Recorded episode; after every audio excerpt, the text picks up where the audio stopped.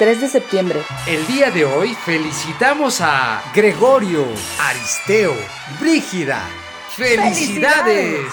Hoy es tu santo. Houston, we have a problem. Transmitiendo SMS Pulsar.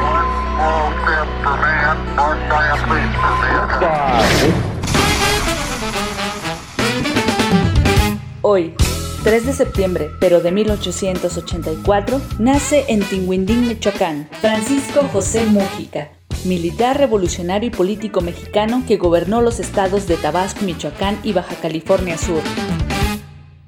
Fue titular de las Secretarías de Economía, Comunicaciones y Obras Públicas durante el gobierno de Lázaro Cárdenas.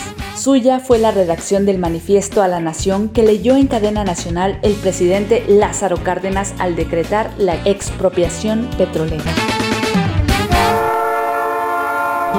1914. Francisco Villa y Álvaro Obregón proponen desaparecer la vicepresidencia de la República e inhabilitar a funcionarios y militares en sus aspiraciones por la búsqueda de la presidencia. 1932. Es nombrado presidente interino de la República el militar y empresario mexicano Abelardo Rodríguez Luján. Su elección se dio en el seno del Partido Nacional Revolucionario a la renuncia de Pascual Ortiz Rubio. Durante su mandato, promulgó la reforma antireeleccionista inmediata de todos los cargos de elección popular, establecida a partir del 29 de abril de 1933. 1940. Nace en Montevideo, Uruguay, Eduardo Germán María Hughes Galeano, mejor conocido como Eduardo Galeano. En pleno apogeo de la Guerra Fría y de los difíciles conflictos sociales y políticos al interior del continente, Galeano publicó su obra más conocida, Las Venas Abiertas de América Latina recibió un sinfín de premios, en los que destacan la distinción de Odoro Roca de la Federación Universitaria de Buenos Aires, por ser un ejemplo para la juventud latinoamericana en el año 2011. Dale tu mano al indio, dale que te hará bien. Encontrarás el camino como ayer yo lo encontré.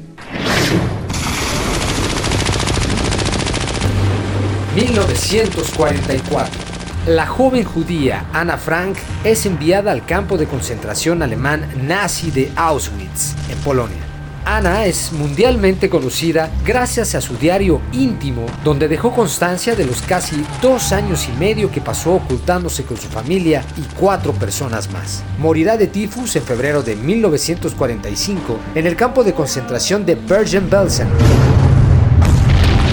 Dos años después de terminada la guerra, su padre Otto publicó el diario bajo el título La casa de atrás.